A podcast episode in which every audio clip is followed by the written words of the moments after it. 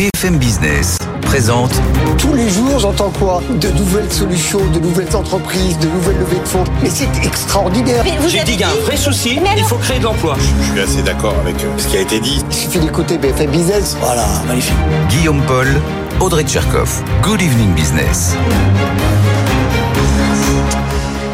Allez, bientôt 18h, c'est la rentrée de Good Evening Business en direct sur BFM Business. Bonsoir Audrey. Bonsoir Guillaume et bonsoir à tous après un mois et demi d'absence. Absolument. On est à la REF qui signe traditionnellement la rentrée euh, du côté de, de BFM Business. Grand rendez-vous de rentrée. On va voir ça pendant deux heures qui a été l'occasion d'une grande explication de texte entre le gouvernement et le patronat sur les questions de fiscalité. En aucun cas, nous ne tournons le dos à la politique de l'offre. Nous menons une politique pro-business. On réécoutera d'ailleurs ce qu'Elisabeth Borne a dit tout à l'heure au micro d'Edwige Chevrillon face à un patronat un petit peu émoussé. Hein. Oui, alors je dirais même un patronat inquiet, hein, notamment par le décalage de la fin, de la disparition totale de ce fameux impôt de production euh, qui s'appelle la CVAE. Alors on va en parler dans un instant avec Thomas Asportas. Euh, et puis on va prendre le pouls tout au long Ouais. de la soirée avec différents chefs d'entreprise.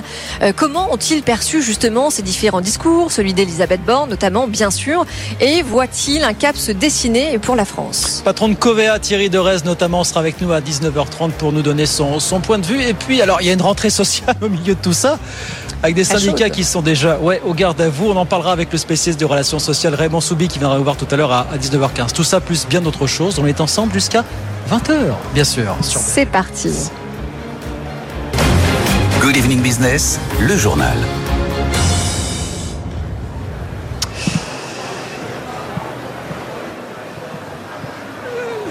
Donc, le discours d'Elisabeth Borne qui était très attendu euh, tout à l'heure, bien sûr, celui de Patrick Martin également. Patrick Martin qui avait euh, message à faire passer sur euh, le décalage dans le temps de la suppression de la deuxième tranche de l'ACV. À écouter le patron du MEDEF tout à l'heure.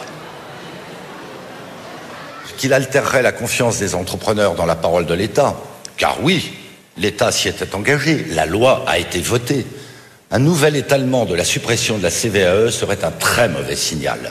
Nos entreprises, singulièrement nos entreprises industrielles, ont un impérieux besoin de cette suppression immédiate au moment où la concurrence internationale s'intensifie et où nous devons investir massivement sur la décarbonation. Cette suppression annoncée pour 2024 a été intégrée dans nos business plans en termes de décision d'investissement et d'embauche. Elle doit intervenir en temps et en heure. Voilà, Patrick Martin très remonté bien sûr euh, sur les intentions du gouvernement. Et puis réponse quelques instants après d'Elisabeth Borne sur ce décalage. Ça ne remet rien en cause, a dit euh, la Première ministre globalement. On doit tenir compte de ce contexte macroéconomique. Chacun doit prendre sa part. L'État prend la sienne, notamment avec une baisse de 3% des dépenses en volume l'an prochain. Et on demande en effet à chacun d'entendre la nécessité de voilà, participer à cet effort, si je peux dire. Et en effet, l'engagement n'est pas de tout faire en 2024, mais d'avoir tout fait en 2027. Voilà Elisabeth Borne donc qui a répondu à, à Patrick Martin. Bonsoir Thomas Asportas. Bonsoir, Guillaume. Bonsoir, Audrey. Alors, vous êtes là depuis tôt ce matin, donc vous avez tout entendu, tout vu. Thomas. Est-ce qu'Elisabeth Borne, franchement, a réussi à rassurer un petit peu le patronat cet après-midi, euh, Thomas? Alors déjà, on vient d'entendre Patrick Martin. Effectivement, il n'a pas mâché ses mots sur ce projet de repousser à 2027 la disparition euh, définitive de la CVAE qui était programmée en, en 2024. Euh, il a euh, trouvé euh, toutes les formules possibles pour monter au créneau sur le sujet. Je le cite, un nouvel étalement de la suppression de la CVAE serait un très mauvais signal. Madame la Première ministre, n'enrayons pas la nécessaire remise à niveau de notre tissu productif. Madame la Première ministre, je vous conjure de ne pas altérer la confiance entre l'État et les décideurs économiques.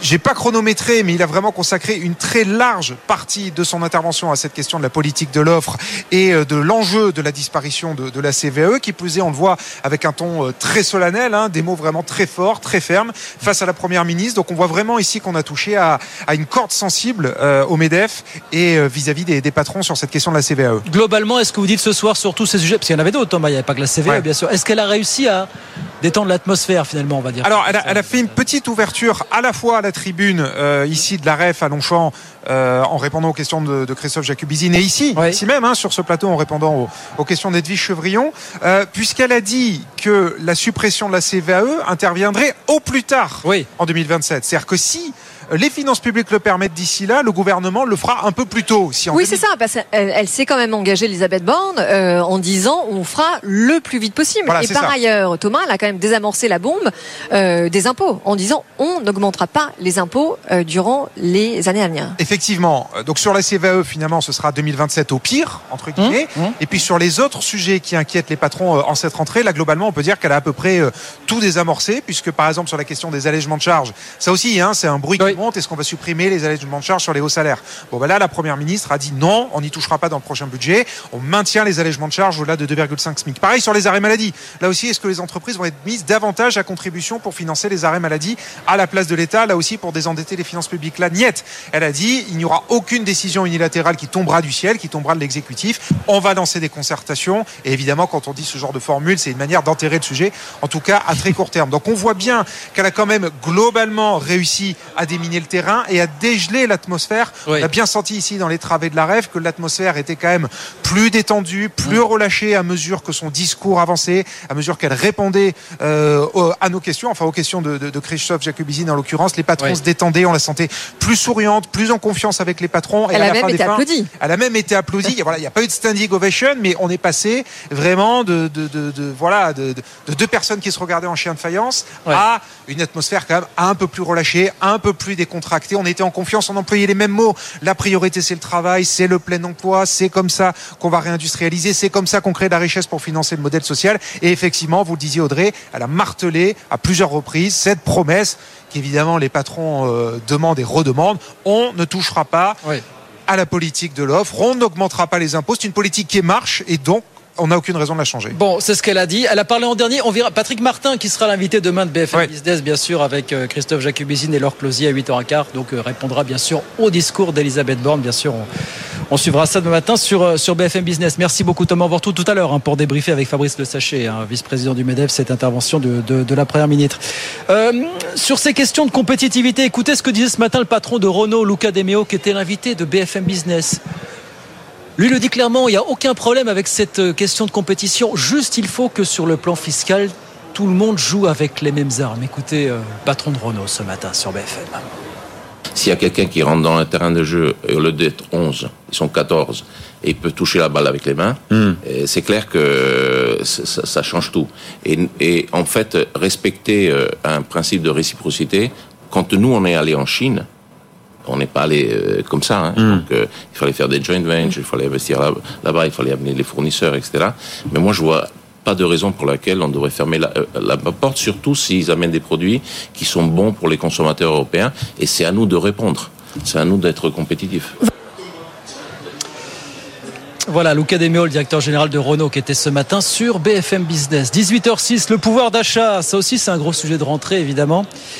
Et là aussi, le gouvernement n'a pas l'intention de laisser les choses euh, s'envenimer. Écoutez ce que nous disait la ministre euh, des PME, Olivia Grégoire, ce midi sur BFM Business également. Elle le dit, on va très très vite reconvoquer tout le monde, distributeurs, industriels, pour voir ce que l'on peut encore faire pour les Français. Écoutez la ministre. il serait peut-être de bonne loi de croire ceux qui, jusqu'à preuve du contraire depuis six ans, ont effectivement baissé pour 26 milliards d'euros les impôts des entreprises. Moi, j'ai une chose toute simple, premièrement, à dire, c'est que par nature, je crois plutôt ceux qui ont déjà fait ce qu'ils ont dit plutôt que les autres. Et cette majorité, depuis 2017, on peut prendre le sujet dans tous les sens, il n'y a pas que la CVAE, les chefs d'entreprise le savent, qui a baissé l'impôt sur les sociétés de 31 à 25% pour 11 milliards d'euros, c'est à peu près 3 à 4 fois l'ISF, c'est nous. Qui a accompagné les entreprises avec un petit plan de 100 milliards d'euros, le plan de relance, qu'il faudrait juste pas oublier, qui est allé directement investir dans nos entreprises et notamment nos ETI, c'est nous.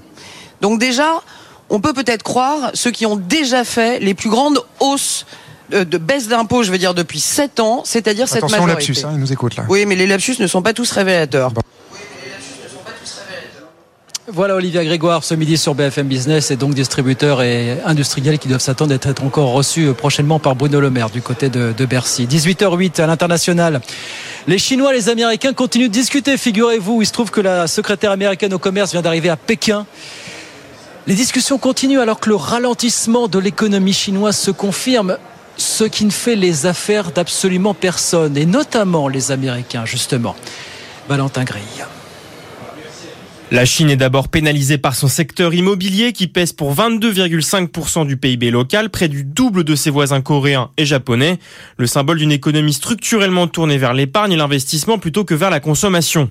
Si le secteur a longtemps nourri la croissance dans un pays où les chiffres du PIB assurent souvent la stabilité politique, les difficultés des très spéculatifs Evergrande et Country Garden forcent désormais Pékin à se diversifier. Dès 2015, Xi Jinping avait lancé le plan Made in China 2025 en parallèle des nouvelles routes de la soie. Mais ces deux plans, orientés vers la tech et le commerce, ont pâti de la pandémie et de la guerre commerciale avec les États-Unis. Les sanctions sur les semi-conducteurs grèvent ainsi une partie de la production technologique chinoise. Pékin échoue surtout à relancer la consommation alors que la population vieillit et s'inquiète. Ces dernières semaines, la Banque centrale de Chine a poursuivi l'abaissement de ses taux directeurs et multiplié les incitations à l'achat de véhicules électriques ou de panneaux solaires. Reste à voir comment l'environnement politique toujours aussi dur pourra entraver ces efforts.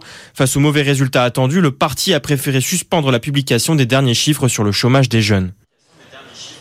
Valentin Gris, il y a le titre Evergrande justement qui s'est effondré aujourd'hui euh, à Hong Kong pour la reprise de cotation. Ça faisait 17 mois hein, que le groupe n'était plus euh, coté, lui qui vous savez est ultra endetté. Il a perdu 80% aujourd'hui. Il faut dire que le groupe a finalement euh, dévoilé il y a quelques semaines de ça des comptes extrêmement dégradés il y a quelques, quelques mois, donc pour les années 2021 et 2022. Le patron de Foxconn euh, énorme sous-traitant asiatique, vous savez, d'Apple notamment, annonce qu'il se lance dans la course pour la présidence de Taïwan, élection qui aura lieu en, en 2024. Thierry Gou, c'est son nom, le milliardaire, promet, dit-il, d'apporter, rien que cela, la paix avec la Chine. Et puis pour finir, un mot de Panama. Il va y avoir embouteillage dans le canal de Panama. L'exploitant vient d'annoncer que l'accès au canal serait réduit pendant un an. À cause de quoi? À cause du manque de pluie. Mesure déjà en vigueur depuis deux mois, mais qui va être prolongée parce que ces dernières semaines, plusieurs centaines de navires se sont accumulés dans la zone. Jean-Baptiste Huette nous raconte ça.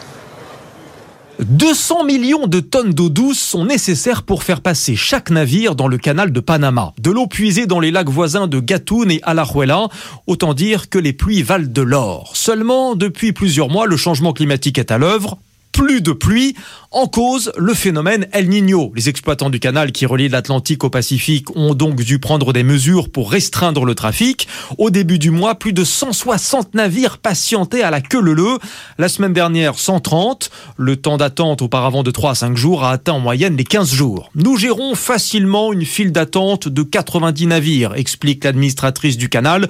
Mais 130 ou 140, cela nous pose des problèmes et entraîne des retards.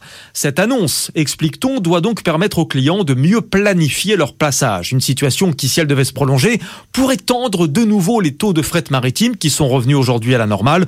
Rien de comparable toutefois avec la période Covid. Pas de surchauffe, car les perspectives du commerce mondial sont plutôt à tonnes.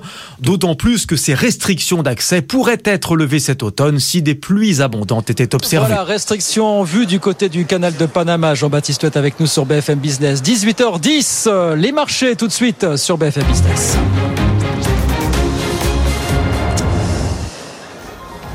Les marchés, la bourse de Paris qui termine la journée ce soir euh, en hausse. On va le voir dans un instant si vous nous regardez à la, télévision. Le CAC 40 qui grappille 1,3%, 7324 points. Et puis comment ça se passe du côté de, Wall Street? Bon, On voit ça tout de suite.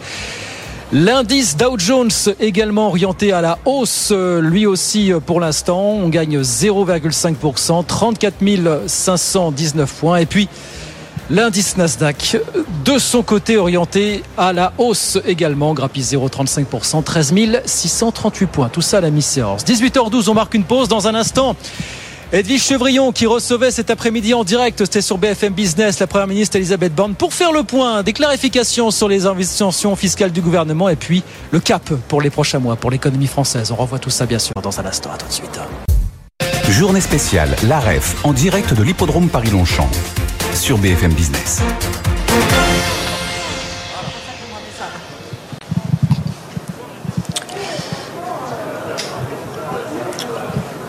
Retour ici sur le plateau de BFM Business à la REF où nous sommes avec une invitée exceptionnelle. Elle a accepté de répondre à nos questions. C'est Elisabeth Borne, la première ministre. Bonjour, Elisabeth Borne. Merci d'être avec nous. Vous sortez justement d'une intervention avec euh, Christophe Jacubizine, Patrick Martin euh, aussi qui a qui a peut-être tenu un discours un petit peu plus offensif que ce à quoi vous attendiez. Et puis évidemment l'intervention euh, d'Emmanuel Macron qui a dit il faut rester unis. L'accueil que vous avez eu, l'accueil des patrons, est-ce qu'il est aussi euh, enthousiaste que celui que vous avez reçu hier à Tourcoing euh, auprès des classes populaires que revendiquait Gérald Darmanin? Alors écoutez, un petit peu moins, non Un petit peu moins. L'accueil, il traduit forcément les inquiétudes hein, que peuvent avoir les chefs d'entreprise à un moment où euh, il y a des bouleversements géopolitiques, où on voit bien que la croissance ralentit, l'Allemagne est en récession, donc il peut y avoir des inquiétudes, il y a forcément des attentes, et on a plus que jamais besoin de travailler en confiance entre le gouvernement et les chefs d'entreprise parce qu'on poursuit finalement le même objectif, hein, c'est euh, de permettre de libérer l'activité des entreprises, parce que c'est comme ça qu'on crée des emplois et qu'on fait reculer on, le chômage. On, on est d'accord, on vous a bien écouté. En plus, c'est un message que vous faites passer depuis longtemps, lorsque vous étiez dans une vie antérieure euh, ministre du Travail. Cela dit, euh, on, on, a le sentiment vraiment qu'il y a un une volonté un tout petit peu du gouvernement, de votre part, d'un rééquilibrage vis-à-vis euh, des classes populaires, des classes moyennes, en tous les cas vis-à-vis des, des, citoyens qui sont confrontés à une euh, rentrée très difficile en termes de pouvoir d'achat. Vous-même, vous, l'avez dit, il faut que tout le monde prenne sa part. Euh, il y a des difficultés pour nos concitoyens. Est-ce qu'il y a besoin de ce rééquilibrage? Peut-être que les Français n'ont pas compris qu'on donne autant aux entreprises. Alors, j'ai eu l'occasion de le dire. Vous savez, je pense qu'une politique de soutien à l'activité des entreprises, ça n'est pas naturel dans notre pays. Et souvent, quand on baisse, par exemple, les impôts de production, certains peuvent lire ça comme un cadeau aux entreprises. Notre objectif, c'est d'assurer la compétitivité de nos entreprises pour qu'elles restent dans notre pays, pour qu'on crée de l'emploi dans notre pays.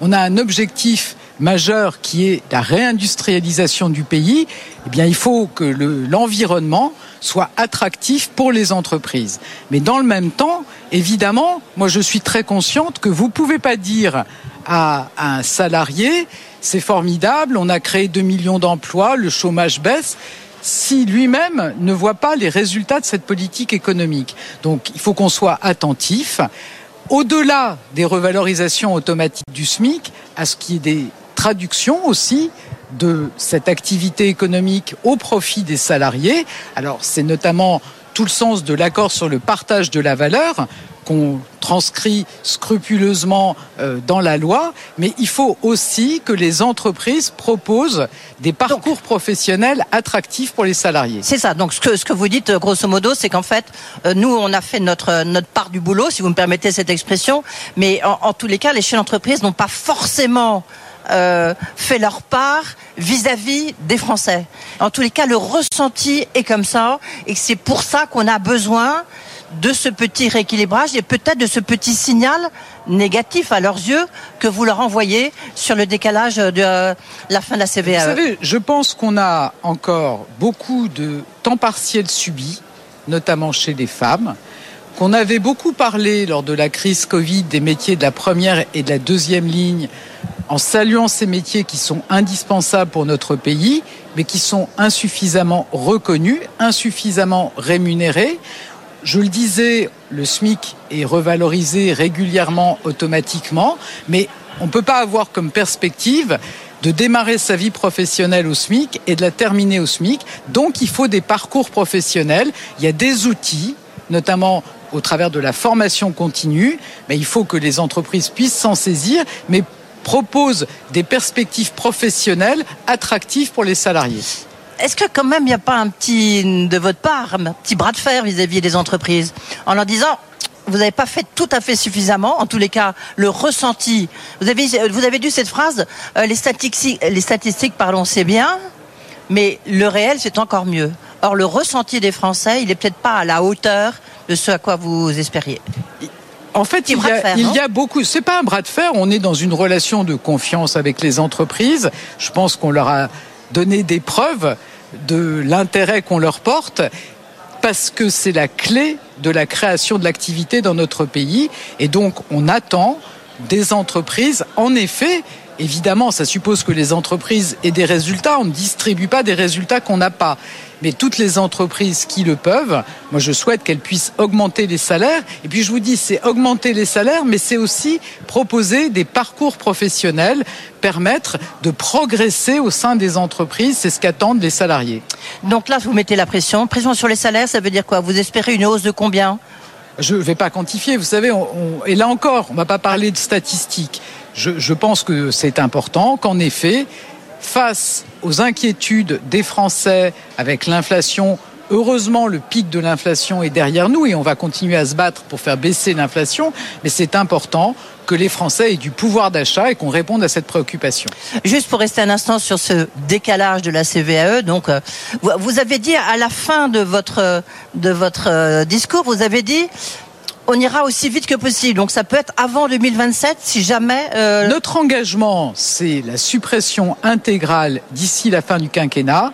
Et si on peut aller plus vite, évidemment, on accélérera. D'accord. Donc, euh, si les finances publiques vont mieux. Si la situation économique, macroéconomique le permet, évidemment, notre objectif, c'est vraiment de continuer à soutenir l'activité économique. C'est comme ça qu'on crée des emplois, c'est comme ça qu'on permet à chacun d'avoir un emploi, et c'est comme ça qu'on crée aussi la richesse qu'on peut redistribuer à la fois dans effectivement euh, nos politiques euh, d'éducation, de santé, pour la transition écologique. Donc c'est en développant, en soutenant l'activité économique qu'on pourra financer toutes ces politiques. Mais pardonnez-moi, vous avez agité un autre chiffon rouge, c'est la question des, réserves de l'UNEDIC. Vous avez dit, euh, bah, là, il va peut-être avoir un trésor de l'UNEDIC, 10, 15 milliards, en fonction annuelle, en fonction des réformes qu'on a faites.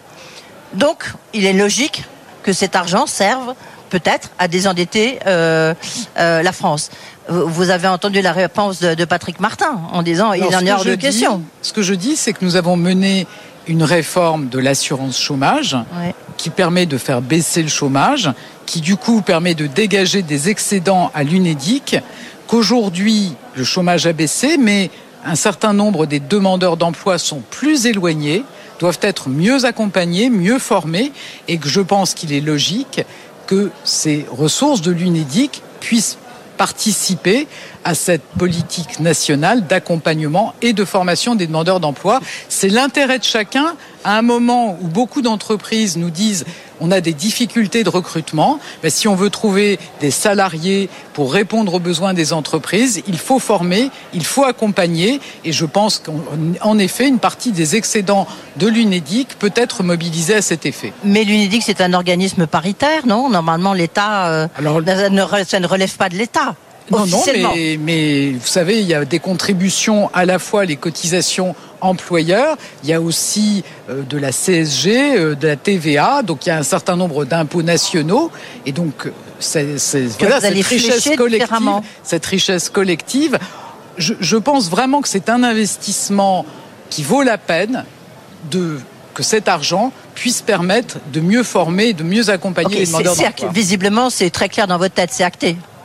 Ça fait partie du document de cadrage que j'ai envoyé aux partenaires sociaux il y a quelques semaines. Sur la question du jour de carence, hier Aurélien Rousseau, le nouveau ministre de la Santé, a dit que bah, finalement le gouvernement allait sans doute renoncer euh, à ce que les entreprises payent plus. Est-ce que vous pouvez nous le confirmer d'une manière définitive? Alors ce à quoi on ne renonce pas, c'est à faire baisser ou à enrayer la hausse du coût de ces arrêts de travail qui sont à la fois liés à plus de jours d'arrêt de travail et puis forcément liés à la revalorisation euh, des salaires des jours plus coûteux. Et je pense que ça n'est l'intérêt de personne qu'on mobilise les ressources de la sécurité sociale pour financer des arrêts de travail qu'on pourrait faire baisser. Évidemment, il faut les payer, mais voyez, s'ils augmentent, il faut que collectivement on se pose la question de la façon d'enrayer cette augmentation des, arrêts de travail.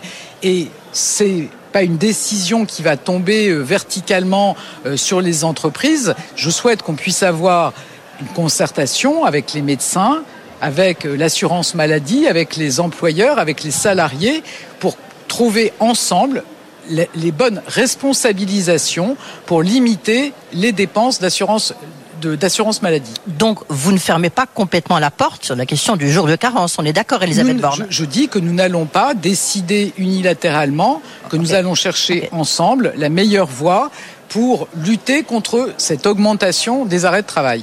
Euh, Est-ce que vous attendez une rentrée un peu difficile euh, Climat social compliqué? On voit que le pouvoir d'achat, c'est quand même la préoccupation des Français. L'inflation alimentaire est toujours là, 13,6%. Le prix des carburants euh, est reparti en flèche. Est-ce que pour vous, c'est votre première préoccupation? Alors, ma, enfin, la, la, première préoccupation des Français, c'est le pouvoir d'achat. Donc, forcément, je la partage. Et on est attentif, j'ai eu l'occasion de le dire, à ce que chacun prenne sa part dans l'accompagnement de nos concitoyens face à l'inflation. L'inflation, elle commence à baisser. Il faut que cette baisse s'accentue. Bruno Le Maire et Olivia Grégoire auront l'occasion de voir prochainement les industriels. Dont les coûts d'approvisionnement ont baissé, mais on souhaite que ce soit répercuté pour le consommateur final.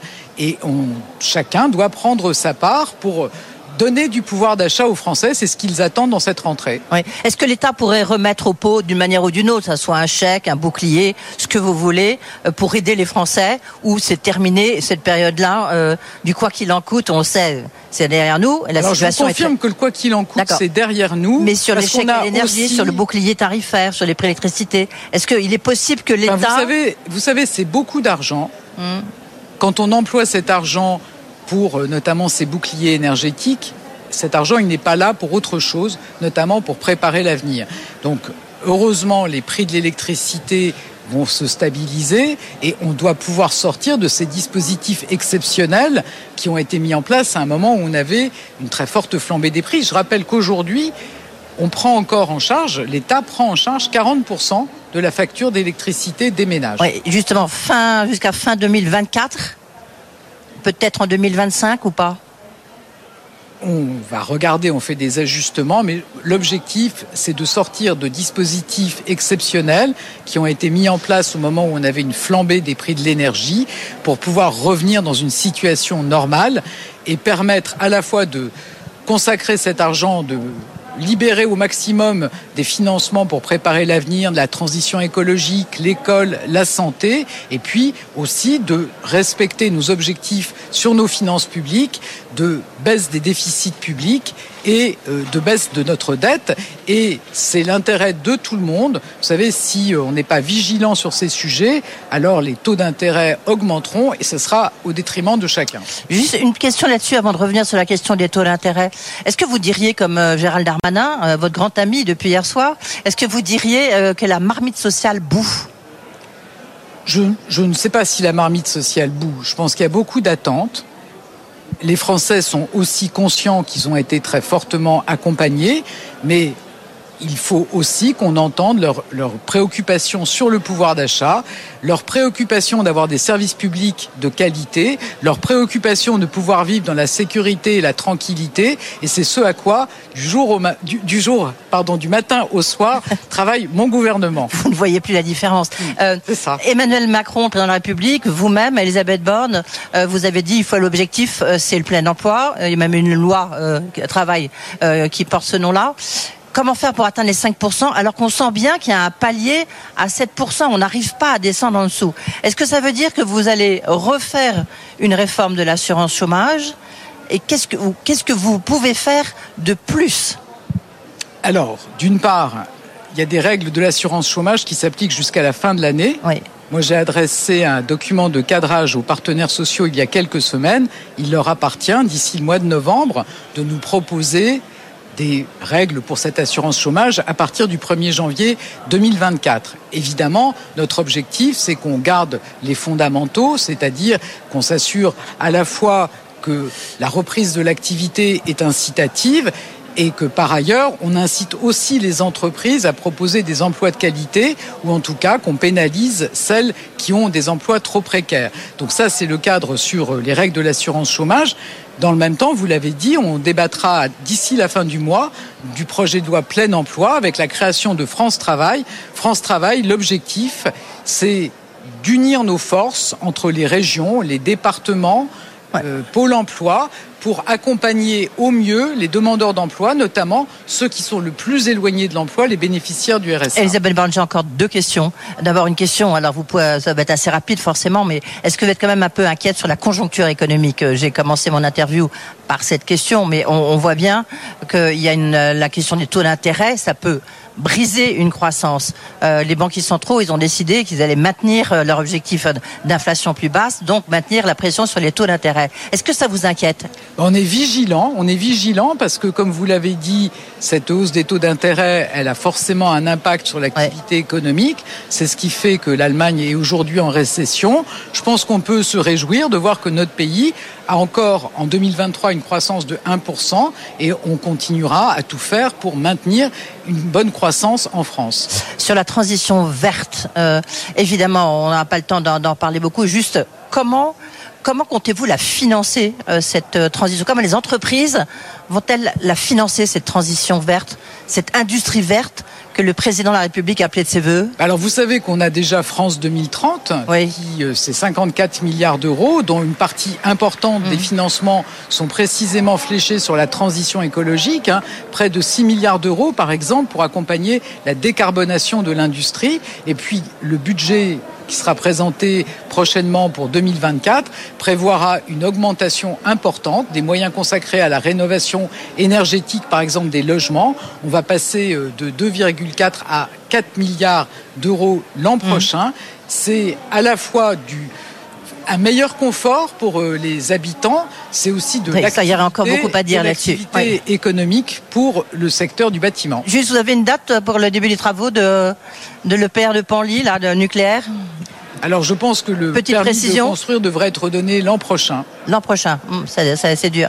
Merci beaucoup Elisabeth Borne hein, d'avoir répondu à nos questions. On aurait pu continuer évidemment pour parler justement de la question du logement, mais je sais que vous avez un emploi du temps euh, très chargé. Merci d'avoir fait un détour par les studios de BFM Business. Merci.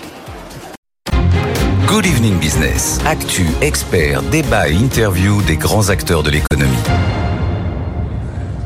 Allez, 18h34, c'est reparti ici. Good Evening Business en direct de la REF pour la grande rentrée. Bah oui, c'est la REF désormais qui euh, régit un petit peu la, rentrée sociale, Audrey. Un grand et oui, le rendez-vous euh, des patrons, de tous les patrons, euh, de petites entreprises et aussi de très grosses entreprises avec beaucoup d'inquiétudes quand même. Oui, beaucoup d'inquiétudes parce que c'était effectivement le l'intervention très attendue, celle de la Première ministre qu'on viendrait écouter, notamment à travers l'entretien qu'elle a accordé à Edwige Chevrillon tout à l'heure. C'était l'occasion, cette première journée de la REF, d'une grande explication entre le patronat et le gouvernement sur les questions de, fiscalité. On va en parler avec Fabrice Le Sachet qui va nous rejoindre dans un instant, qui est en chemin jusqu'à notre jusqu'à notre patron, un vice-président du, MEDEF en charge de, l'Europe, Thomas Asportas, qui suit tout ce qui se passe ici à la Rêve depuis ce matin, est avec nous. Rebonsoir euh, Thomas. Rebonsoir à tous. Déjà, pour, alors, pour, replanter un petit peu le, le décor. Le décor, absolument. Est-ce que globalement, on entendait Elisabeth Borne un instant, quelques messages forts est-ce que ça a rassuré le patronat du maire général, euh, Thomas? Globalement, globalement, oui, on peut considérer que oui. Ici, maintenant, quand on parcourt un peu les, travers, de, les, travées de la REF,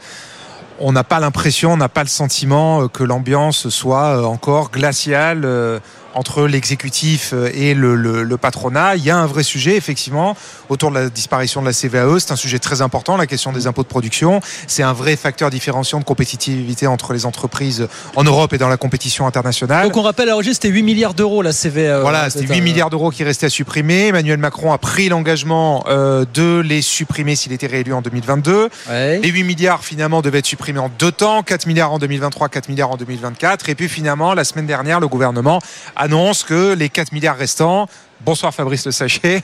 Bonsoir. Vous tombez à pic. supprimés une fois l'année prochaine, mais en 4 ans, d'ici à 2027. Sauf que, enfin, vous allez nous dire ce que vous en pensez, Fabrice Le Sachet, la, la Première ministre semble quand même avoir fait une petite ouverture au, au patronat cet après-midi. Elle dit ce sera 2027 au plus tard. Si les finances publiques le permettent, eh bien évidemment, on ne se privera pas de le faire Alors. un peu plus tôt. Elle est Oui, ben, alors parce que je précise quand même, euh, Fabrice, avant que vous ne vous exprimiez, euh, que cela ne représenterait que 0,4% des dépenses publiques. Et c'est vrai que c'est assez inquiétant de se dire que euh, si les pouvoirs publics ne sont pas capables d'aller chercher ben, 0,4% d'économie sur leurs dépenses, euh, qu'au détriment euh, finalement de la compétitivité euh, et du, et du bien-être finalement des entreprises françaises, il y a de quoi s'inquiéter, non? Bah, C'est déjà un problème de parole de l'État sur la forme. hein. Parce Vous que voulez qui a dire qu'il été revienne sur un engagement donné. C'est une donc, promesse cassée. C'est vrai que légitimement, un chef d'entreprise, il croit dans la parole de l'État Mmh. et il s'organise en fonction. Donc si on dit que la CVAE va être supprimée en 2023, bah, il fait ses plans, notamment euh, d'embauche, euh, d'investissement, euh, en fonction, il compte là-dessus. Et donc au dernier moment de lui dire, bah, finalement c'est pas 2023, mais ça va être par morceau, mais on ne sait pas encore exactement dire si ça sera en quatre morceaux, en trois morceaux, en deux morceaux, un peu la clause à meilleure fortune. C'est euh, pas, euh, c'est pas euh, sérieux. Ah oui, parce que les entreprises détestent, et on comprend bien, euh, l'instabilité fiscale, évidemment. Bien sûr, effectivement, la stabilité fiscale, c'est un, facteur clé de compétitivité, mais quand même, Fabrice Le Sachet, enfin, vous le saviez mieux que nous, vous êtes chef d'entreprise. La fiscalité, c'est une matière vivante. On ne peut pas faire abstraction de tout ce qui se passe autour. On a bien vu que depuis un an, les taux d'intérêt ont remonté, la lutte contre l'inflation est beaucoup plus longue que prévu. Les entreprises elles-mêmes, parfois, doivent tenir compte de chocs exogènes pour refaire leur budget. Vous pouvez comprendre que le gouvernement, lui aussi, puisse adapter sa trajectoire et sa feuille de route pour tenir compte de, de paramètres qui n'étaient pas là il y a Mais un an. baisser les impôts, ça accroît le rendement fiscal. On l'a vu moyen- avec certains. moyen long on l'a terme. vu avec certains. Oui, mais c'est ça ce qu'il faut faire. C'est Oui, structurellement. terme à gérer aussi. Structurellement, c'est ce qu'il Les faut faire. entreprises, elles gèrent les deux. Mais on- vous l'avez rappelé, c'est 0,4%. Donc est-ce qu'il n'y a pas un endroit ailleurs un peu plus intelligent où trouver des économies que revenir sur la parole donnée? Euh, Ce qu'on dit de façon très claire, c'est que cette politique de l'offre, elle a donné des résultats et on le voit sur tous les indicateurs. Création d'emplois, investissement euh, direct étranger en France. Oui, mais alors hein, ça, pardon, c'est ce que disait. Patrick Martin il y a quelque temps. Comment est-ce que vous faites le lien direct entre les résultats en termes d'emploi et d'investissement et la disparition de tout ou partie de la CVAE Comment est-ce parce fait que ce c'est un ensemble l'économie. Donc on a un cadre qui est plus compétitif euh, de façon globale. On a une baisse des impôts de production, on a des aides pour l'apprentissage, on a un système qui fonctionne mieux et donc on a une, une confiance des chefs d'entreprise qui voient une direction. Et donc c'est c'est cette direction aujourd'hui qui est remise en cause. Donc c'est vrai que je trouve que c'est Ce un qui, petit ce peu qui dommage. complexifie aussi sûrement un peu l'équation, on sait qu'on est quand même euh, dans un contexte de taux d'intérêt euh, inédit, avec une prise de parole de Christine Lagarde qui a euh, confirmé que les taux eh bien n'allaient pas baisser, et donc évidemment la capacité des entreprises à la fois à emprunter et donc à investir est assez tendue. Et on peut comprendre que le sujet de la CVAE inquiète d'autant plus de ce contexte. Non, mais on pourrait comprendre qu'il y a un report si on n'était pas au niveau de prélèvement auquel sont astreints les entreprises françaises. Vous regardez le taux de marge des entreprises françaises, c'est 7 points euh, de moins que euh, nos voisins allemands. On n'en parle pas, mais les marges des entreprises, c'est leur capacité euh, d'autofinancement. On parle tout le temps, le matin, le midi, le soir, de décarbonation. Nous, on a chiffré au MEDEF concrètement cette décarbonation.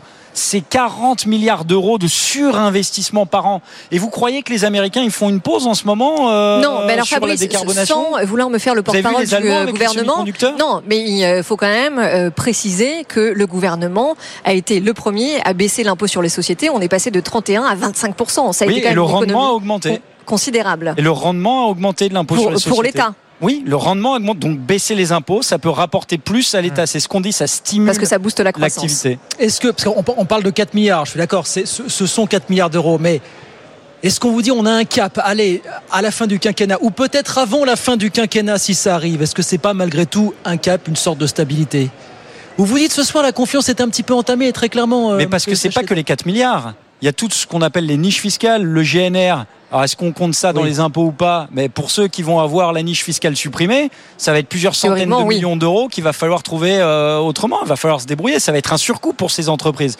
Donc quand on voit euh, que le chef du groupe euh, Renaissance à l'Assemblée nationale a indiqué qu'il allait revisiter ces fameuses niches fiscales qui sont finalement qu'un, qu'une compensation de la surfiscalité. En fait, on fiscalise fortement les entreprises et après on crée des niches. Donc ces niches, c'est pas, euh, j'allais dire, une, une aumône, c'est une compensation. Et donc ce système peut-être est, est mal fait. Si on avait euh, un système fiscal beaucoup plus euh, compétitif, beaucoup plus oui, allez-y. Oui, non, non, Thomas, je, je, je vous entends dire ce midi, effectivement, il y a de la déception du côté du. Je vous entends dire, bah finalement, quand on discute avec les chefs d'entreprise, en coulisses, pardon, Bon, on considère que cette, euh, cet étalement de la disparition des Oui, que c'est un moindre mal et que ça pas pourrait être pire. forcément, C'est-à-dire euh, qu'en coulisses, beaucoup de chefs. Évidemment, euh, tout le monde aurait préféré que la CVE soit supprimée, comme ça avait été dit, même dès le départ, en one shot, en 2023, 8 milliards, on n'en parle plus. Finalement, c'était 4 et 4, et effectivement, tout le monde aurait préféré que l'an prochain, ce soit 4 milliards. Euh, mais en coulisses, il y a quand même beaucoup de patrons qui disent on s'en tire pas si mal, au vu de la conjoncture, vous le savez mieux que moi, elle elle est vraiment pas bonne, euh, et au vu du besoin de rétablir les finances publiques. C'est pas à vous que je vais le dire, le, le MEDEF est quand même le premier à dire en responsabilité qu'il faut avoir des finances publiques saines. Regardez ce qui s'est passé. Tout le monde a oublié le nom de quelqu'un en Grande-Bretagne qui s'appelle Liz Truss. Vous vous souvenez de ce qui est arrivé à Liz Truss Quand elle est arrivée, elle a voulu justement un plan massif pour oxygéner l'économie britannique avec des allègements de charges et des allègements d'impôts. Vous avez vu ce qui s'est passé sur les marchés, la réaction terrible. Elle a tenu trois mois. On parle pas de la même volumétrie. Vous Ah bah, comparez parle un plan de ah. dizaines de milliards de pounds C'était pas avec tant que ça, c'était pas tant que ça. 0,4%. Non, non, c'était pas tant que deuxième, ça. Le- Deuxième le, point. Le, le raisonnement est le même. C'est-à-dire que si, euh, s'il y, y a des baisses de fiscalité qui sont pas financées, Bon, ça inquiète allez, vite les marchés, les investisseurs. Fabrice Deuxième point, euh, dans les coulisses, euh, les chefs d'entreprise apprécient différemment euh, ce qui a été annoncé parce que euh, la CVAE, ça touche pas tous les secteurs de la même façon. Si vous êtes euh, face à des compétiteurs internationaux, si votre activité est vraiment ouverte et que vous faites face à, je sais pas quoi, à des frontières ouvertes et que vous êtes euh, en, en compétition directe, ça va être hyper impactant. Si vous êtes que sur le marché domestique, c'est peut-être euh, différent. Si vous êtes dans le secteur, dans un secteur industriel ou dans la grande distribution, c'est peut-être pas le même impact de la CVAE. Donc il faut regarder, il faut retraiter le chiffre. euh, entre les secteurs et l'industrie, c'est hyper important. Absolument. pour- Mais je, je, rebondis sur ça. Aujourd'hui, il faut bien comprendre qu'en cette rentrée, on a une économie qui est ultra contrastée, avec en effet des secteurs qui cartonnent, qui explosent, l'aéronautique. La seule question qui se pose a priori, c'est comment augmenter ses capacités de production. Et à côté de ça, euh, on a le bâtiment, on a la construction, on a le commerce de détail avec beaucoup d'entreprises, des petites, des moyennes et grandes, qui se demandent encore comment elles vont passer l'été. Et au-delà des grandes métriques, il faut regarder vraiment ces disparités-là. Et d'ailleurs, c'est une question que je vous pose, Fabrice. Comment est-ce que le MEDEF, aujourd'hui, adresse euh, l'ensemble de ces contrastes au sein de l'économie Non, française mais il y a des secteurs qui se portent bien, mais même si on prend l'aéronautique, il faut aller dans le détail. Euh, les constructeurs peut-être se portent bien, mais il y a des sous-traitants qui tirent la langue Oui, parce bah, qu'ils ont sûr. des effets de stock, parce qu'ils ont euh, des coûts de matières premières qui ont augmenté, parce que quand ils prennent beaucoup de commandes, ils n'arrivent pas à livrer, donc ils ont des problèmes peut-être d'organisation. On peut dire que c'est des problèmes de riches, ça reste des problèmes. Et donc je je, je pense pas que quand on parle de l'aéronautique, tout le monde est logé à la même enseigne, même si ça va globalement bien. Après, on a des secteurs comme le logement où c'est extrêmement poussif, extrêmement euh, difficile. Euh, la grande distribution, évidemment, euh, c'est compliqué. Toutes les euh, activités qui sont en face de consommateurs, les activités euh, B2C, c'est- c'est- ça tire la langue. Alors ça dépend hein, de ce dont on parle. Peut-être que le luxe, mais le luxe, c'est surtout l'export. Hein, c'est euh, 50% en Asie quasiment, donc et c'est beaucoup aux États-Unis. Oui, non, mais le point, c'est que la météo, elle n'est pas la même pour tout le monde. Mais après, je prends des exemples, par exemple, la propreté, euh, les activités de service qui sont des indicateurs avancés de ce qui se passe dans les entreprises. Bah, eux, ils tirent la langue. On a eu hier un tour d'horizon de toutes nos fédérations professionnelles. Et globalement, quand même, euh, la situation, voilà, je veux pas être alarmiste, mais elle est pas, elle est pas top. Il y a euh, des nuages à l'horizon. Et donc, nous, on pense que quand il y a des nuages à l'horizon, il faut accélérer. Par ailleurs, on n'est pas dans un espace isolé. Je veux dire, il y a les Américains, vous avez vu euh, cet été, euh, c'est massif. Alors, euh, on les vient de fêter les un an de l'IRA américain, hein, avec des subventions en effet directes qui vont droit au but. Alors, les Allemands aussi, hein. Et les Chinois. Euh, conducteurs. Oui, alors les Chinois, ils sont dans une mauvaise passe en ce moment. Je, alors, je joue encore les mouches du coche là-dessus. On va écouter Emmanuel Macron dans une minute qui vous adresse un petit mot. On va écouter ça, mais juste une question. On parlait tout à l'heure effectivement de, de la dégradation du compte public, une dette française qui s'est envolée à plus de 3 000 milliards d'euros désormais. Ça fait des taux de financement qui risquent d'être plus élevés pour la France et par ricochet pour les entreprises. Donc là, ça devient votre affaire quand même, malgré tout. Bah, bien sûr. Oui. Mais nous, enfin, c'est quand même pas nouveau. Nous, on se bat depuis des années pour qu'il y ait une maîtrise de la dépense publique. Euh, la dépense des frais Oui, courants enfin, de l'État, en gros, pas c'est oui, mais d'accord pour la maîtrise, mais pas sur notre Non, palier, euh, quoi. Ça la dites. dépense administrante, euh, administrer l'administration. Oui. Cette dépense-là, elle n'est pas du tout stoppée dans le pays. C'est un, c'est un des échecs euh, du gouvernement, euh, du gouvernement actuel, des gouvernements précédents, de pas réussir à maîtriser cette dépense publique. C'est pour ça, euh, notamment, qu'on nous on s'est engagé vigoureusement dans le débat public pour expliquer qu'on peut avoir à équivalence de services publics, à qualité équivalente, une dépense moindre. C'est pas normal que les effectifs de l'éducation nationale soient le double que ceux en Allemagne. C'est pas normal que, on l'a vu, il y a eu des Oui, chiffres avec une qualité de service. non, mais c'est incroyable. Ça devrait nous tous les jours nous obséder. Est-ce qu'on peut écouter Emmanuel Macron qui vous adressait un petit mot là, qui a ouvert d'une certaine façon cette ref, on vous adressait un petit Première mot fois. pour parler un petit peu quelques secondes. à écouter Emmanuel Macron bah, sur la suite, Macron, ouais. les réformes et le programme des prochains mois, des prochaines années. Écoutez, le président de la République. Qu'est-ce qui fragilise la nation? C'est 30 ans de désindustrialisation. C'est 30 ans d'incapacité à régler le chômage de masse. Nous sommes en train de mettre fin à cette fatalité française. On doit aller au bout de cela et j'ai besoin de vous. C'est la première batailles. La deuxième, c'est de gagner la bataille conjoncturelle en Europe et dans le monde. Pourquoi? Parce que nous le voyons bien, le moment que nous vivons est plus dur. La politique monétaire devient plus restrictive, la situation macroéconomique est plus complexe que naguère. Face à cela, il faut rester unis, apporter les réponses secteur par secteur adaptées, mais il faut l'unité de tous les territoires, de tous les acteurs économiques, sociaux et politiques pour que la France tienne. Voilà, Emmanuel Macron, donc, qui a ouvert cette ref. Au- Au-delà des questions de fiscalité, quel sujet de friction, maintenant, c'est la grande question de savoir ce sur quoi vous attendez le président de la République pour les 4 ans de, de la fin de ce, ce quinquennat, fondamentalement. On a beaucoup la parlé de l'offre. Politique Oui. de l'offre, politique de l'offre, politique de l'offre. Mais vous avez eu les garanties là-dessus aujourd'hui? Bah euh, non, aujourd'hui on a des questions euh, sur euh, la CVAE, on l'évoquait à l'instant.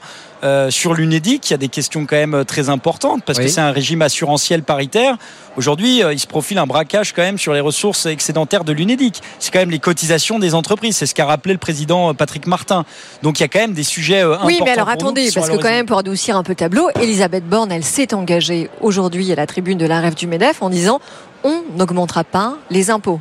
Donc ça, c'était une inquiétude quand même. Oui, mais enfin, ça dépend. Est-ce que les niches Elle a été fiscales, applaudie, hein, est-ce que les niches fiscales, oui, bah, euh, peut-être de politesse, mais est-ce que Ah, les ah niches bah. fiscales, c'est des impôts? Est-ce que les niches fiscales, c'est des impôts? Si Ah, on bah, supprime les niches fiscales, on, rajoute des charges aux entreprises. Ouais. Donc nous, toutes les, tous les secteurs hier interrogés disent, on a la- le sentiment que ce qui nous arrive, parce que dans chaque secteur il y a une niche, si on complexifie le CIR et qu'on lui met un critère de décarbonation. Bon, il y a peut-être que certains secteurs qui vont se trouver euh, peut-être euh, démunis face à, Mais à ça, ces a priori, nouvelles c'est- c'est une arlésienne, mais a priori, c'est pas ce qui va se passer. Hein. Je sais pas. En tout cas, la première ministre avait l'air d'esquisser cette piste tout à l'heure hein, dans son discours. Non, mais elle avait l'air de dire en effet que c'est pas ce qui se passerait. Elle a aussi désamorcé la bombe des euh, arrêts maladie puisqu'il y avait la rumeur qui courait euh, sur le fait que les entreprises devraient prendre en charge des jours Ce d'indemnisation qui d'arrêt était maladie. aberrant. Hein, donc, Ce qui était euh, aberrant, mais donc ce qui n'aura pas pour lieu. Désamorcer une bombe aberrante, c'est quand même. euh, Sur les allègements Ah, de oui, charges, je pense bon, que tout est possible. aussi sur les allègements de charges. Enfin, moi, c'était mon sentiment dans les travées de la, de la REF. Après avoir entendu Patrick Martin puis Elisabeth Borne, petit à petit, on a quand même senti un peu un dégel. Non, c'est pas. Oui, bah, Enfin, de toute façon, on est dans que, une que- que euh, relation globalement, on a senti avec le tout le monde gouvernement. un peu plus euh, détendu, décontracté à la fin. Enfin, tout le monde employait les mêmes mots, tout le monde donnait, euh, ra- rappelait que la priorité, c'était justement le plein emploi, le travail, euh, la réindustrialisation, le soutien à l'activité, que c'était comme ça que la France allait s'en sortir. À la fin, euh, globalement, vous teniez à peu près les mêmes propos. Hein. Oui, mais le plein emploi, comment on l'obtient? La réindustrialisation, comment on l'obtient? Si on regarde vraiment les chiffres, la réindustrialisation, on est arrivé à un point bas en France il y a quelques années. On est resté sur ce point bas.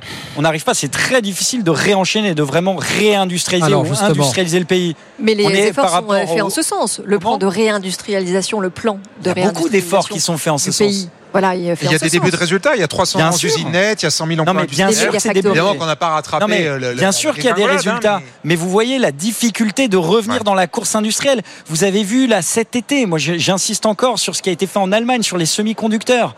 Enfin, c'est incroyable, il y a plus de 17 milliards d'euros. de TSMC, ouais. il y a 17 milliards quasiment. Oui, mais à ce moment-là, on aurait pu aussi parler euh, du plan de relance 200 milliards d'euros et des différentes aides que le gouvernement en place avec sa politique de l'offre a apporté aux entreprises. Et c'est vrai que c'est une politique de l'offre qui marche dans le sens où on n'a jamais eu un taux de chômage aussi bas. Non, mais on le voit bien avec Choose France. De toute Oui, façon, tout euh, il y a une attractivité de la France, euh, il y a une politique, et c'est tout ce qu'on essaye de dire en fait. Hum. C'est qu'il y a une politique Alors, vous êtes qui a été mise en place depuis le CICE François Hollande. Ouais. euh, qui fonctionne. On s'était beaucoup moqué de Pierre Gattaz et de son million d'emplois. On est à fait plus de 2 millions euh, d'emplois en solde net. Ouais. Euh, on avait dit il faut supprimer l'ISF. Bon, ça a été transformé en IFI.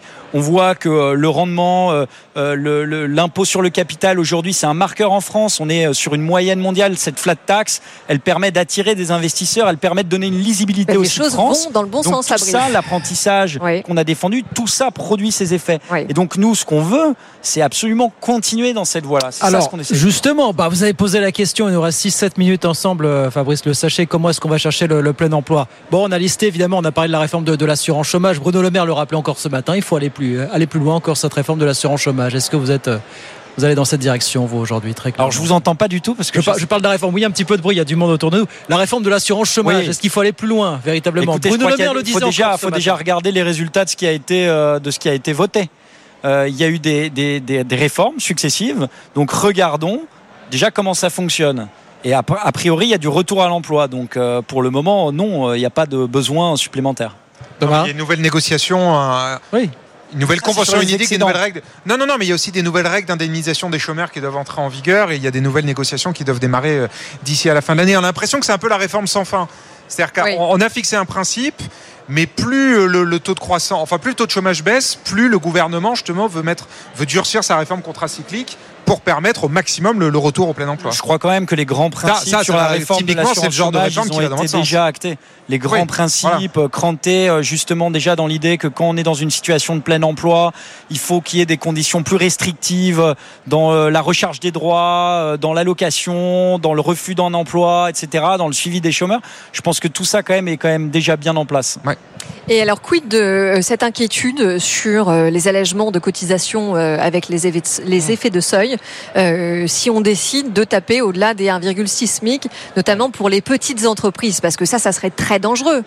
Alors c'est un vrai, ce qui est un vrai sujet, c'est les salaires élevés. Moi, je vois dans mon entreprise, j'ai personne qui est à 1,6 fois le SMIC. On paye plein pot Ouais. et euh, je vois la difficulté par rapport à nos concurrents euh, mondiaux.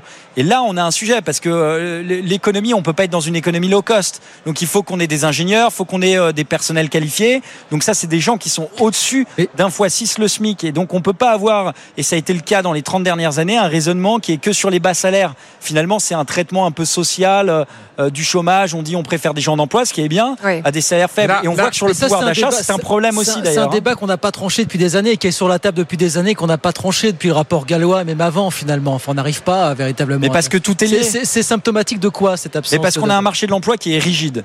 Donc on a, on a accepté pendant euh, des années d'avoir beaucoup de gens euh, au chômage. On a eu un chômage de masse. Moi je suis né en 1982. Depuis que je suis né, j'ai entendu parler du chômage de masse en France. C'est que depuis 5-6 ans qu'on a euh, changé la trajectoire. Et donc on a toujours eu un marché de l'emploi rigide qui protégeait ceux qui étaient déjà en emploi. Et donc finalement des emplois plutôt, euh, j'allais dire, mal payés pour ceux qui étaient euh, moins bien qualifiés. Aujourd'hui ça change parce qu'on voit bien qu'il n'y a plus d'emplois quasiment pas qualifiés. Euh, Le numérique euh, vient impacter beaucoup de métiers. Euh, Vous êtes garagiste aujourd'hui, les concessions automobiles, c'est rempli de, de tech. Vous le voyez quand vous allez faire passer un contrôle à votre voiture, etc. Donc il y a une montée en compétences par la formation continue, la formation professionnelle. Et il faut accompagner ça avec les salaires. On voit bien qu'il y a un sujet de pouvoir d'achat. C'est hallucinant que des gens n'arrivent pas à finir leur fin de mois, alors qu'on a augmenté les salaires en continu. Au-delà de l'inflation en 2019, avant le Covid, en 2018, personne s'en souvient, mais on était à 2%, l'inflation était en dessous. Et aujourd'hui, on est à 4. Si on met les primes, les partages de la valeur, etc., on est quasiment à 5%. Oui, et pourtant, On est ce qui quasiment à viendra de, 5%. de- de rattraper notamment Parce que l'inflation les dépenses alimentaire. contraintes hein. ont explosé. Mais oui. Énergie, euh, logement. Thomas, il nous reste une grosse minute euh, pour une Oui, on, on- on écoutait euh, il y a un instant Emmanuel euh, Macron et tout à l'heure donc la première ministre dans, ici à, à l'hippodrome de, de Longchamp. J'ai trouvé que l'un comme l'autre essayait, enfin se sont exprimés avec pas mal de, de calme et de sérénité et qu'ils ont essayé de vous transmettre ça. Est-ce que ça a marché finalement? Est-ce qu'ils vous ont transmis de la confiance et de l'unité comme ils le disent? Bah, L'unité, nous, euh, enfin, les entreprises sont facteurs d'unité puisque c'est ce qu'on fait au quotidien. Quand des gens rentrent dans nos entreprises, on participe au lien social en fait. Non, non, hein. mais quand je dis unité, bah, c'est euh, eux et vous. C'est-à-dire l'exécutif et les chefs d'entreprise qui continuent à travailler en confiance main dans la main. On a senti qu'ils ont voulu vous faire se pa- passer ce message-là calmement, sereinement. Est-ce que c'est comme ça que vous l'avez entendu? Bah, on verra sur la CVAE ce qui se passe euh, et on verra sur des trucs très concrets. Je pense que c'est ça la, la, Ouais, la d'accord. réponse. On peut pas. Oui, le message en gros, c'est qu'une paye fois pas de qu'un mots. Est fixé, De- de euh, il ne faut pas le remettre en cause tous les ans. Absolument. De toute façon, est-ce que le gouvernement a un autre choix que de travailler main dans la main avec les partenaires sociaux, avec le patronat et les syndicats, dans la mesure où il n'y a pas de majorité à l'Assemblée? C'est bien sur vous qui va devoir s'appuyer au cours des quatre prochaines années, on est bien d'accord. Non, non, mais ça, il n'y a pas besoin d'être analyste politique majeur pour travailler avec les partenaires sociaux. Euh, alors que tout euh, invitait à le faire, puisqu'on a démontré, on n'a jamais autant signé d'accord avec les syndicats que dans les cinq dernières années. Hein. Euh, santé au travail, euh, télétravail, c'était pas un anime, mais c'était quand même un accord qu'on a eu avec les syndicats. Mm. Euh, il y en a eu plein. Il y en a eu plus d'une dizaine. Et donc, euh, je pense que se reposer sur euh, les corps intermédiaires, les partenaires sociaux, c'est pas quelque chose qui a été naturel dans les fait dernières quand même, années. Évidemment, notamment pendant la pandémie. Et le, et le Medef, en l'occurrence, a beaucoup travaillé avec le gouvernement pendant la pandémie, avec les résultats fructueux Mm. que l'on connaît. Non, mais on a des relations, j'allais dire, de travail avec le gouvernement, constructives. Et avec les syndicats? Et avec les syndicats, pareil. Euh, Quand il y a eu les contestations sur les retraites, on recevait les syndicats quasiment au même moment pour parler de différents L'accord sur le partage de la valeur ajoutée. Exactement, l'accord sur le partage. C'est un accord, personne ne l'a repris. Enfin, à part les parlementaires qui l'ont repris en l'état. Il y a, c'est une vraie boîte à outils. Il y a des mesures hyper techniques, mais hyper pratiques pour les PME, Ouais. pour euh, incentiver leurs salariés. Et franchement, j'invite tous les chefs d'entreprise à s'intéresser à ces accords. gouvernement estimé Et qu'on les n'avait pas beaucoup entendu. euh, gouvernement estimé qu'on n'avait pas beaucoup chefs entendu. d'entreprise, beaucoup. Bah, pas tous. Le gouvernement estimé qu'on n'avait pas beaucoup entendu le Medef pendant la, la polémique sur les retraites, quand même. Peut-être, peut-être aussi ça qui a créé un petit peu de tension ces derniers mois entre les deux parties. Bah, hein. nous, on a euh, peut-être, je sais pas, on aurait peut-être pu être Ouais. plus vocal, c'est pas à moi de, de le dire, mais euh, ce que je sais, c'est qu'on a toujours exprimé notre position clairement. Mm. On a toujours dit que pour faire face aux défis démographiques, il fallait travailler plus. On a toujours proposé un report de l'âge légal à 65 ans. Donc la réforme du, du gouvernement est en deçà de ce que nous on proposait. Après, euh, voilà, c'est un débat public. Il y a tout le monde qui est habilité à s'exprimer, euh, citoyens aussi. Euh, Il n'y a pas que le Medef. On a exprimé euh, ce- quand on a pensé devoir s'exprimer. Voilà. Voilà des actes. Le Medef qui attend encore euh, des actes pour, euh, pour y croire. Merci Bah, ça beaucoup. tombe bien parce qu'il y a encore une journée demain, Guillaume, avec une prise de parole Bruno Le Maire sera là de Bruno demain. Le Maire. Absolument. Merci beaucoup Fabrice Merci. Sachet. Merci, de passer nous voir. Vice-président du MEDEF en charge de l'Europe avec nous. Merci Thomas. Thomas Asportas bah, qui reste avec nous puisqu'on repart dans, dans un moment. Le journal et puis encore beaucoup d'invités hein, jusqu'à 20h. Beaucoup d'invités, le patron de Covea, un des plus grands de assureurs Covea. français, qui aura beaucoup de choses à nous dire évidemment. Raymond Soubi aussi pour parler de cette rentrée sociale au sens large qui s'annonce encore euh, autant couleur et puis plein d'invités. On revient dans, dans un instant bien sûr. À tout de suite. Good Evening Business. Actu, experts, débat et interview des grands acteurs de l'économie.